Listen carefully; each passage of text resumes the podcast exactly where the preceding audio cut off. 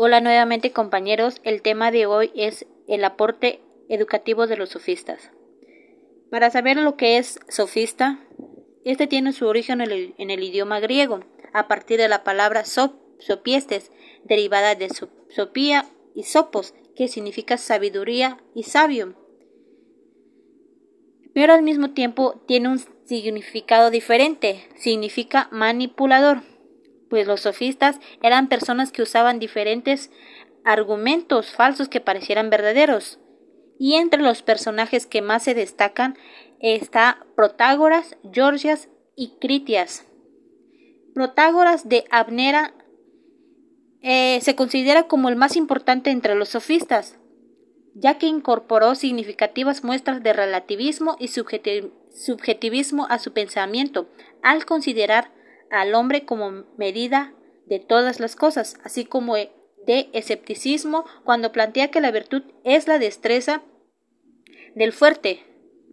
Pero, ¿qué aportes dieron a la educación?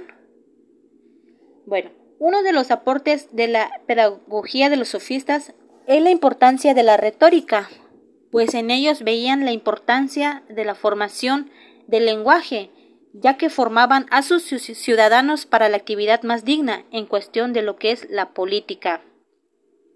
La formación de los sofistas era importante en la educación de sus ciudadanos, pues el pensamiento de ellos eh, representaba antecedentes históricos, sociales y culturales de la época.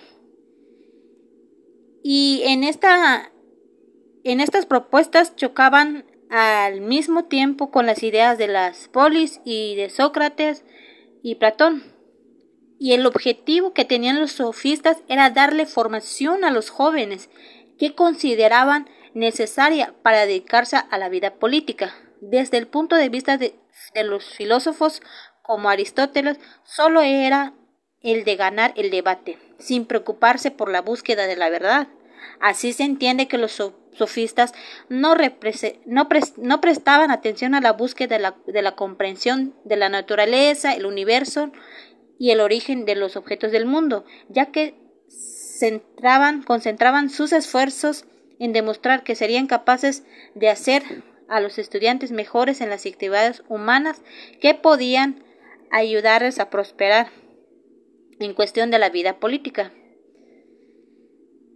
Y entonces, para finalizar, podemos eh, rescatar que la característica de los sofistas eran maestros de la enseñanza de la virtud, profesionales en cuanto le enseñaban y cobraban también sumas de dinero. Y pues eso es todo, compañeros.